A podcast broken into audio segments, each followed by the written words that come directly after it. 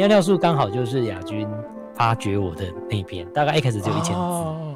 那个有趣的地方是，其实大家都可以发现说，我们日常生活中，呃，跟同事其实很多那种地方，例如说茶水间啊，大学的时候相约去尿尿啊，其实意思一样啊，福利社啊之类的，或是你打篮球约在哪个地方，或是我们总是喜欢约在星巴克什么的，嗯，其实都类似，只是我们在不同的职业上面会有不同的东西，所以大家会觉得可以很容易读进去，是因为其实我在于是遇到的职场困难或是职场环境。其实跟大家类似，只是他换了一个语调跟讲话方式而已。嗯，欢迎光临。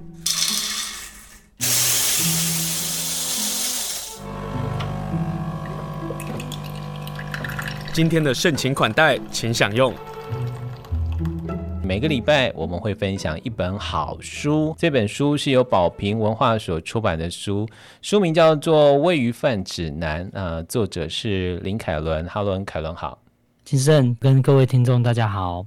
好，凯伦呢就写了一本书，这本书呢在描写的是我们很难去，或者是我们很少去的鱼市，在这个鱼市的生活，在这个潮湿、气味非常复杂的地方的等等的生活，然后把这些的生活的面貌给写下来，是一本非常精彩的书。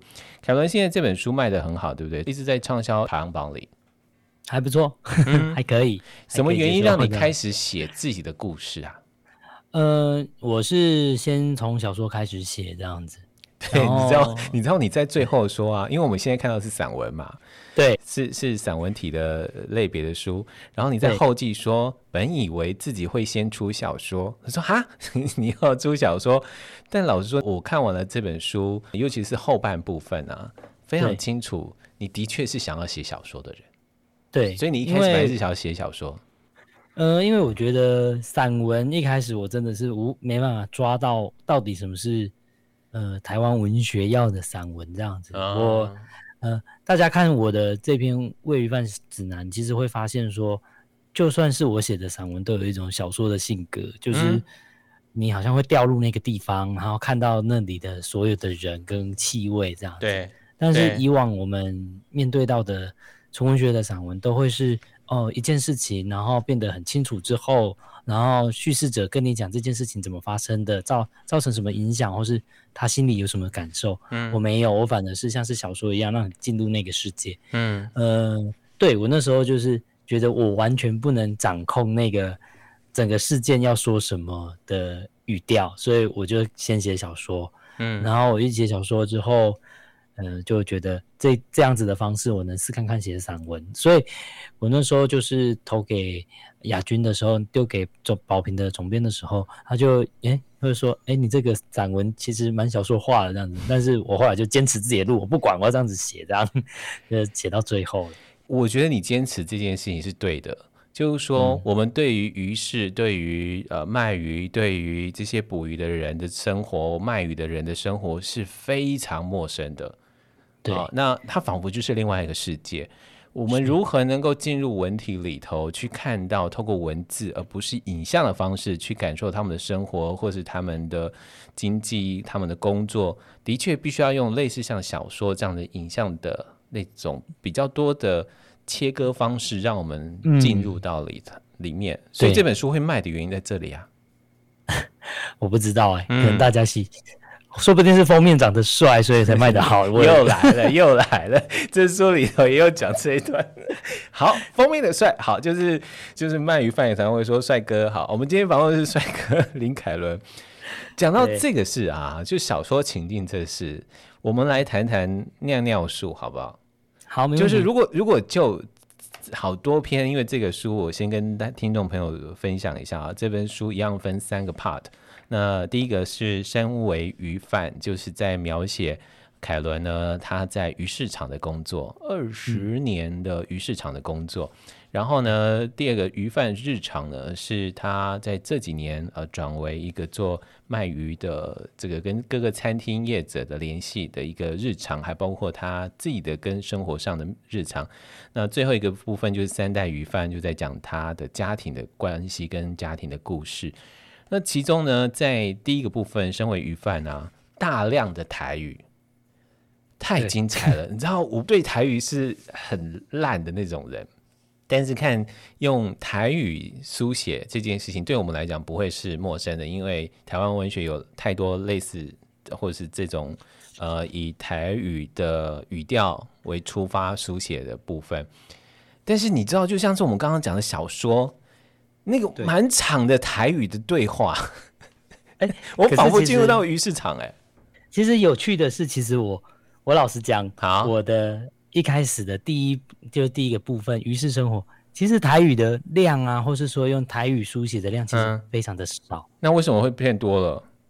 应该是说变没有，本来就少。嗯哼。对，如果仔细看的话，哦，是，是我们太习惯看完全对中文的书写，然后你掉入那个情境之后，嗯，就发现他用台语发音了，因为我有加一些语助词啦，有啊，呃，要不要买啦？嗯，这种你就会很快速的会变成是个台语，要不我本来要写用全台语写这样子，但是后来就发现，哎，嗯，到底这样子写会不会造成阅读困扰呢？嗯，没关系，那我就用。就用汉语来写看看，汉语写基本上能造成的效果一样，我就 OK。嗯，对，就像是里面就讲的最简单一个就是什么，呃，人客来哦，鱼很新鲜哦，这个就就很台语啊，台语就是我们在念的时候，在读的时候就很自然 传到另外一个世界去了。对，就是、哦、呃。对啊，因为我也会怕说，如果我台语文写不正确会被骂这样子，嗯、所以我基本上就是呃一点点而已，没有到全部。要不然我们在呃我我住台中嘛，那台中于市的话，我大概全部都是用全台语可以的，所以我也可以接全台语的广播啊之类。我我这办法直接用台语来供啊，那所以其实就是因为身份的关系，或是在市场那个环境，就很容易出现一个。哎、欸，我们会有一个音响效果，是台语的音响效果，这样。嗯，是是是是是。比如说，既然我刚刚讲到这一篇呢、啊，这一篇是第一篇了，就身为鱼贩，呃，身为鱼贩这里都引出来的，嗯、呃，他写了一段文字，写的非常好哦。他说：“我以为洗去身上的鱼味，穿上怎样的服装，又能变成怎样的人？但作为鱼贩，是粘在皮肤上的鱼鳞，没有感觉便砍在那。”觉得痒的时候，想拔下那些鱼鳞，才发现体肤已经有不一样的颜色了。这个是他在鱼贩的生活，在市场生活里头的描述。哎，的确啦，是的确是中文的书写。对啊，然后这也是真实的生活经历。因为我们我杀鱼的时候，鱼鳞都会卡在身上，有时候会洗澡洗不掉，你知道吗？嗯。然后出去外面，可能你去打球一整天回来，你就觉得哎，身体有一个地方特别痒，你就把它哎发现有一片鱼鳞在那里，就抠下来，呃，皮肤全部都是黑的，就只有那块是白的这样。哎，你这样讲一讲，仿佛进入到小说的世界里了。对，就是你这个人开始变了，你知道？那是真实的生活，真实的生活。嗯，对啊，洗了澡换换了衣服，然后你还是会有那个味道。嗯，记得我老婆最常说的就是说，哎、欸，你到底洗澡有没有洗干净？就去再去洗一次这样。对，对，因为就是有那个味道在。我要问，就是作为一个卖鱼饭的人啊，嗯、身上味道啊，比如说我们最近在看了一个韩剧《二十五二十一》，然后里头有一段就是弟弟嫌哥哥身上有鱼的味道。就是那个腥味这样，然后就叫哥哥洗干净，或者是呃喷香水这样，这样会不会对你在谈爱情的时候产生问题？因为在这本书《喂鱼贩指南》啊，满满对你老婆的爱，可是你好像没有告诉我们说你怎么把到你老婆的。呃，我太太蛮常嫌的，啊，连在书里面我书写也是在嫌我臭啊。有有有啊，嗯，有，你啊，因为你们觉得我在放闪啊，那其实是我在抱怨，好不好？我跟你讲，有一段放闪到夸张，就是啊，不能讲，请大家自己看，那个太活鲜鲜了哈。那我不能多说那段，的确会有这个困扰跟障碍，对不对？会的，会的，嗯，就是你还是会有，呃，所以我约会前都会洗的特别干净，这样，嗯，然后交往之后我就随便洗，然后就会被骂这样。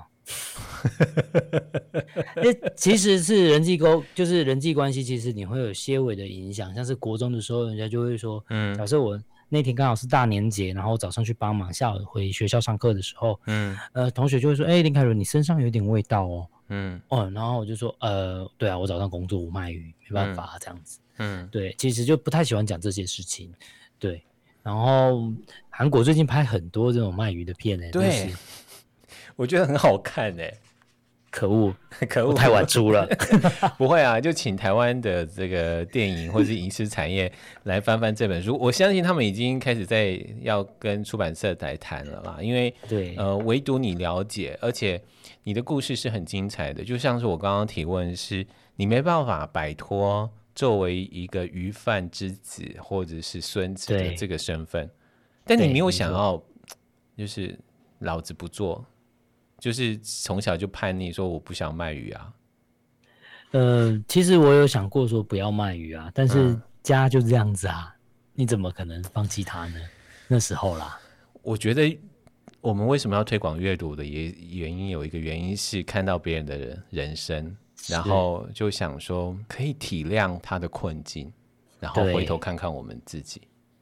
对对对对对，嗯，所以，呃，我到三十岁，我才知道，呃，原来可以叛逆这件事，或是说我可以放下一些事情的，对，哦，对，因为，呃，我爸的债务嘛，其实我最记得的一件事情是，呃，我跟我太太讲啊，呃，当然这这这是这里面，其实大家看到，如果去看书的话，会发现我对我家庭的描写非常痛之类的，嗯，我保证那只是我人生的十分之一而已，这样。我觉得你有。试着保护家人，对。可是其实，呃，我太太那时候就就有一阵子，就是跟我讲说啊，接下来你你如果真的，嗯，真的是如果你爸还要继续这样的话，嗯，我们是不是整家就要一一起跟他去死这样子？我就说不用不用不用不用。然后后来我就离开原生家庭，我第一次跟我就跟我太太讲一句话，就是说，呃，我离开最重要的是要让没有长大的人长大。虽然他六十五岁了，但是他还是要长大的。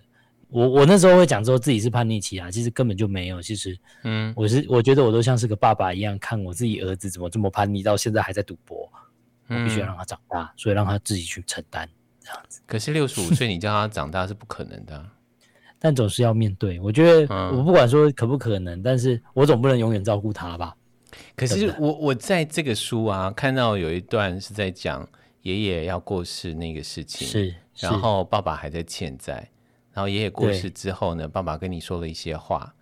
对，我说真的，你真的克制很多。我如果是我，我真的是会，对我们不能够太郎，可是就是觉得我为什么要生在这样的一个家庭？爸，你为什么要逼着我？而且你那时候已经有老婆，然后有小孩，而且老婆才刚生第二胎耶。对啊，对啊，对啊。其实当然不好听的话，不是很凶狠的东西，嗯、我当然是。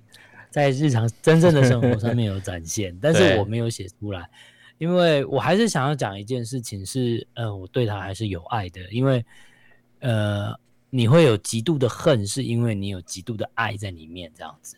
然后我想，如果我真的去写那些非常冲突的场景，那会很确实会很好写啊，然后写起来也会引人入胜啊。嗯。但是问题是，嗯、呃，对我爸或是对对我自己来讲。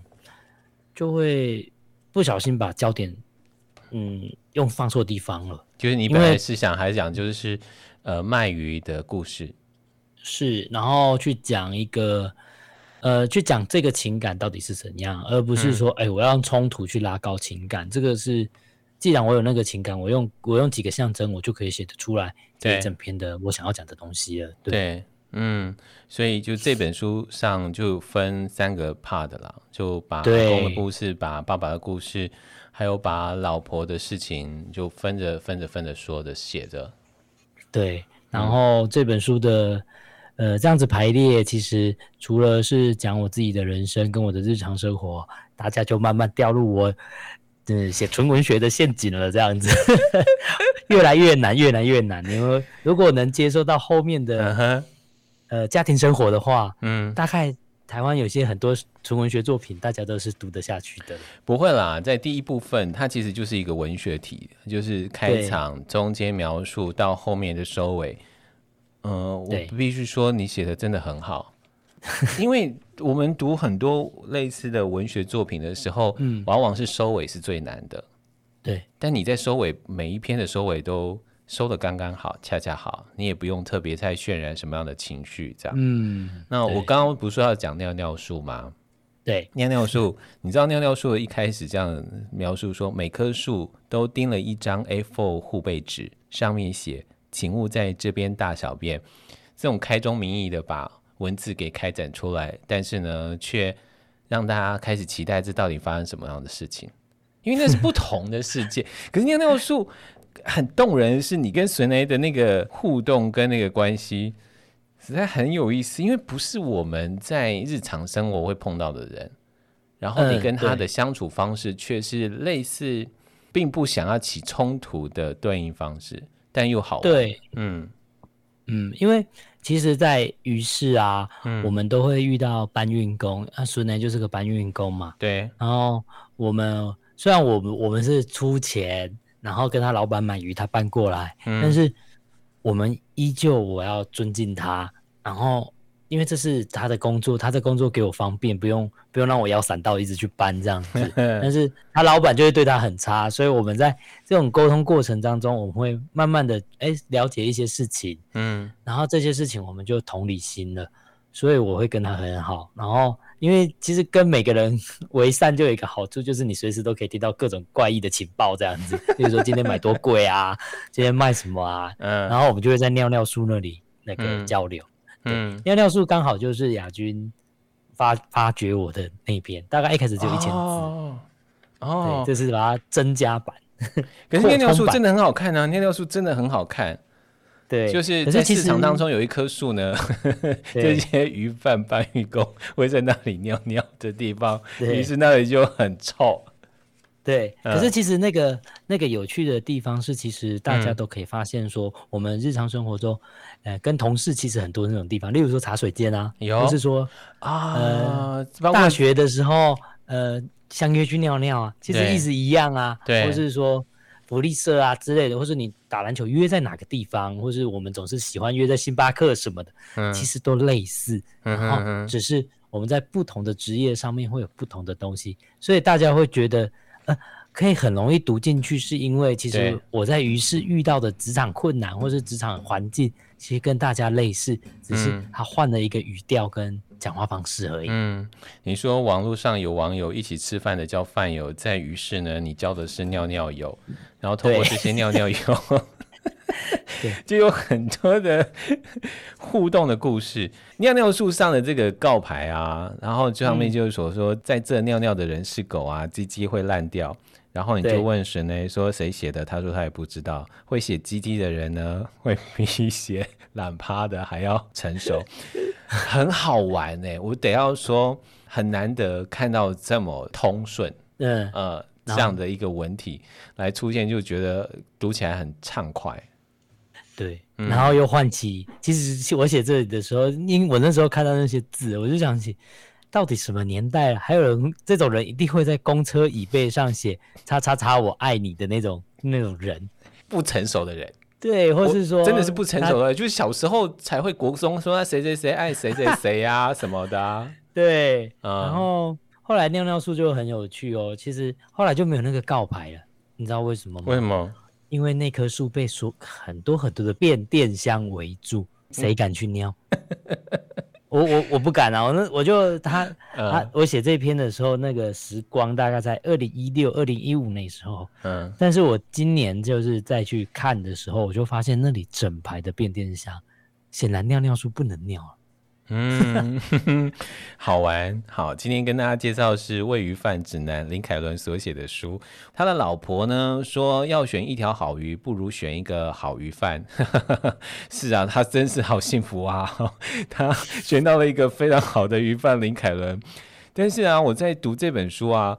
有一个重点啊，觉得有点像是王浩一的认为，就作家王浩一也帮他做推荐、嗯、这本书推荐，他以为是说这个是在讲选鱼啦，或者是美食的指南的一本书，但是的确是这个样子哎，就是我会羡慕你们家的家人，就是知道怎么选鱼，知道怎么煮鱼，或者是会羡慕你的老婆，因为你会选鱼，你还会煮鱼，然后会羡慕你家的一双儿女，因为。他们会挑鱼，所谓挑鱼是挑食的挑。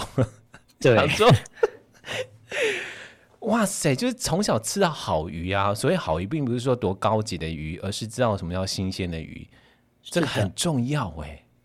对，在你书里头也讲到了，哈、嗯，非常重要。因为其实我这么觉得啦，我都会跟大家讲说要多吃海鱼的原因，是因为你在这个世界上要能吃到野生的东西，只可能只剩下鱼喽。你可能不能只吃野猪啊、野猫，什么野猫不是 鱼，就是各种是野生动物啦，对。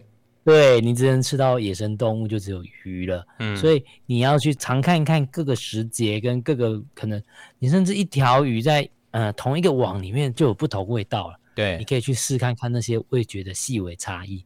结果我太太一开始在还没跟我交往之前，还没我还没有送他们家鱼的时候，嗯，他们家都是吃养殖的。后来呃，就是身为一个呃异男要做。要做讨好家人的最简单的事情，除了送饮料、送什么之外，嗯、我送鱼过去，呃，立刻好感度，岳父岳母好感度立刻加到爆表，这样子。真的假的？真的。然后后来，后来坏处就是我太太就是，呃，嘴巴变非常刁，就是比我还刁。我就是养我，我很喜欢看你们夫妻知道在这个书里面的吵嘴，你知道？对，他是真的就是会说这不好吃，他不要吃，然后他就说，对，对。然后我曾经就是讲过一句。以下就假装玩笑话。我曾经跟我太太讲说，呃，吴郭鱼是穷人吃的，所以他家就歧视我到现在。可是他们家现在也都不吃吴郭鱼了。但是这个也不是个玩笑话，的确是大家会有过去以来的认知啊。但对，呃，也有一些的改良啊，或者是大家挑食的问题。对对对对，但海鱼是真的不一样啊。对，没错啊。嗯，海鱼的味道其实就是各种不同的可以选择，所以。呃，嫁给我或是跟我在一起，就是会吃到非常多特殊味道的鱼种这样。嗯、好，那因为时间的关系呢，我没办法多谈。有一个部分呢、啊，就是关于占卜的 鱼的占卜。凯伦写了一大篇，然后大家可以去看一看，因为他会跟大家介绍，呃，你是属于哪一种鱼。然后这个鱼的个性会什么？哎，那好好看哦！我就自己也在认定说，到底是我是哪一种鱼？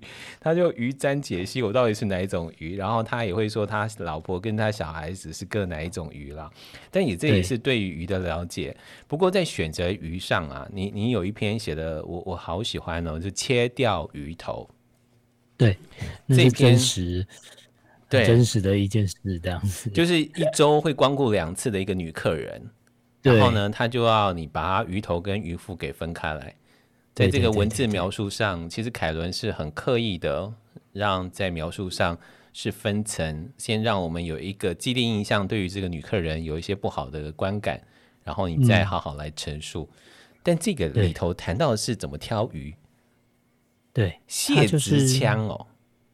就是鱼鱼的身体下下面有一个洞洞，嗯、呃，鱼的屁屁这样子。对，它、啊、有时候会有一点液体，你有一些特殊的鱼是要闻那个味道，看它有没有漂白水味啊，或是一个药水味在那里。嗯，然后它就会去按那里。对，然后我就会知道它到它按的鱼，如果按的是对的，我就知道它是内行的。它按的就是对的这样子，我就会发现，哎、欸，他是内行的这样子。只是我觉得很好奇，内行的。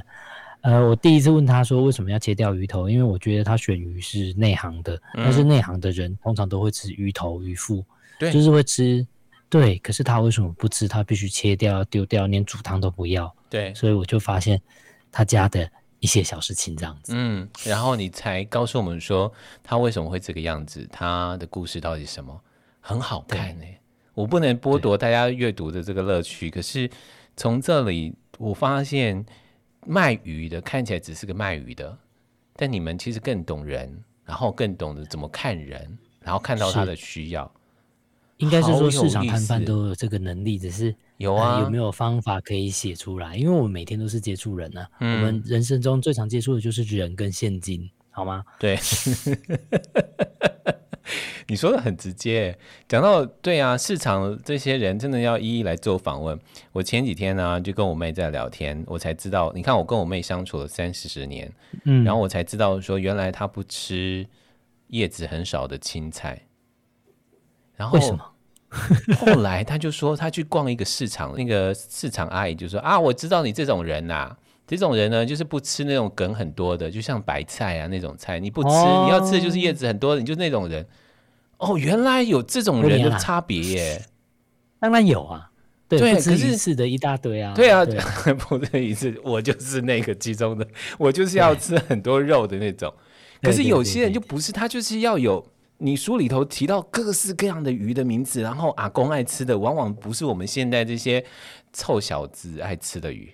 对，阿公爱吃的鱼，可能现在就非常的难找。嗯，对。然后这些阿公也是你离开鱼市场之后，你心心念念希望还能够服务到他们的一群对人啊，没错。那个很很老社会的一个交流方式，其实我觉得非常的好。嗯，对，嗯，我非常喜欢那样子的交流生活。对，嗯，因为那都是用情感跟信任互相推推往前的这样。所以你觉得做这行可能最没办法离开的就这、嗯、这个原因？没错啊，要我们我我这么说好了，嗯、一一个一个客人从我阿公开始。能到一直不断信任到一个小屁孩，大概十二三岁就开始卖鱼，他也看着我长大，他能信任我，嗯，这件事情我就觉得非常感动。对，当一个客人在我结婚的时候，他偷偷塞给我一个红包，然后我要拿鱼给他，就是你给我红包的钱，我换成鱼给你嘛，嗯，他也把它推掉，他说这是给你的，他就当成一个孙子一样给你，那个是让我非常感动的，就是到现在我想起来都还是会鸡皮疙瘩，因为。他真的把你当成孙子对待，而不是一个客人对待这样。有，你书里头有提到那一段很感人，所以我们认为的别人的生活或者是不同的职业，有机会透过文章的方式，透过书的方式能够阅读到，是我们很幸福的事情，是应该要好好谢谢凯伦写了这本书。我是说真，我是说真的啊，就是我们我们在花莲啊，对。我们希望都能够推食鱼，但我自己就碰到一个问题，是我对鱼的认识非常的薄。即使我到鱼市场啊，那市场都会告诉你说，就是新鲜的啊，产地直送啊，很牢啊什么的。对，我们就会相信啊。但 你知道，你这个时候透露太多机密。会吗？花莲选鱼买鱼应该是算简单的。其实我要去问你大姑，我要去问你表哥。我问去问他们说，那你们知道怎么选鱼吗？一定会。大姑以前就是鱼贩招挑，哎，怎么会不会呢？哦，对对对，我要跟听众解释一下，就是他的大姑凯伦大姑是花莲人，然后住在花莲。你在书里头有讲到，就是大姑喜欢坐爷爷骑的脚踏车，坐在后面。对，那个只有他坐过的脚踏车这样。对。然后随着那个时代的转变，现在已经不再会有人骑脚踏车载着孙女了，或者载着孩子，这种画面已经很少了。那往往会因为都是骑摩托车或者开车了。可是那种非常近距离的、非常缓慢的这种交通方式，却是一个非常深刻的回忆。然后你跟大姑说了一句话：“哇塞，你真的很会写。”好，呃。既然讲到这个鱼啊，我一定要问到那个实价的这个事情。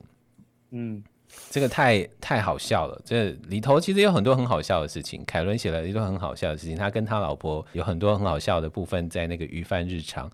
实价就是我们去餐厅吃鱼的时候，或吃虾、吃蟹，常常上面就挂两个字叫做实价。来跟大家分享一下，你谈这个事情好不好？嗯、呃。我我本来没有要写这一篇的，我是看了反 反正我很闲的海龙王彼得，我才觉得哎、欸，我可以写这个哎、欸，因为我自己也有那个那个。我们很希望你写这个啊。对，实价其实最重要的是你要知道你的你就是去海产餐呢，海产摊最、嗯、这种这种实价的地方最重要的是什么？它考验你到底懂不懂。我们都不懂，我跟你讲，百分之八十应该都不懂。好，那不懂，我们遇到通常通常男性都会怎么样？装懂，装懂就掉入地狱，好不好？装懂就就掉入时价地狱。然后阿姨说：“帅哥，你要点什么？我跟你讲哈，这个是现在当季的这样哈。” 对，所以我们不能当奥 K，，但是我们在实价的时候，嗯呃，不懂就问。对，然后如果你真的懂，你要让他透露出你懂。对。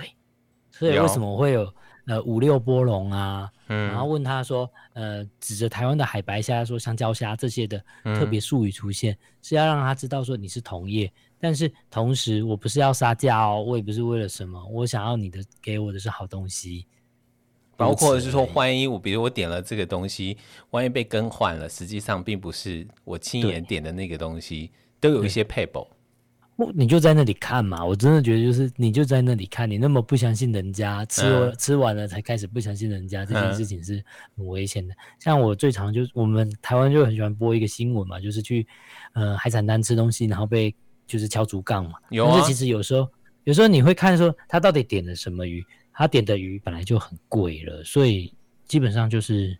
哦，不是那个东西的问题，所以消费者自己对于鱼的不认识，其实就会产生很多问题。对对对对，就像是现在，如、嗯、现在大家都在吃黑尾鱼嘛，有些人就会去点大腹、中腹，然后说一块一两千怎么贵？其实我们去看那个东西的价格，其实是差不多的。嗯，对，呃，或是说我们都不把这些东西当成一个专业。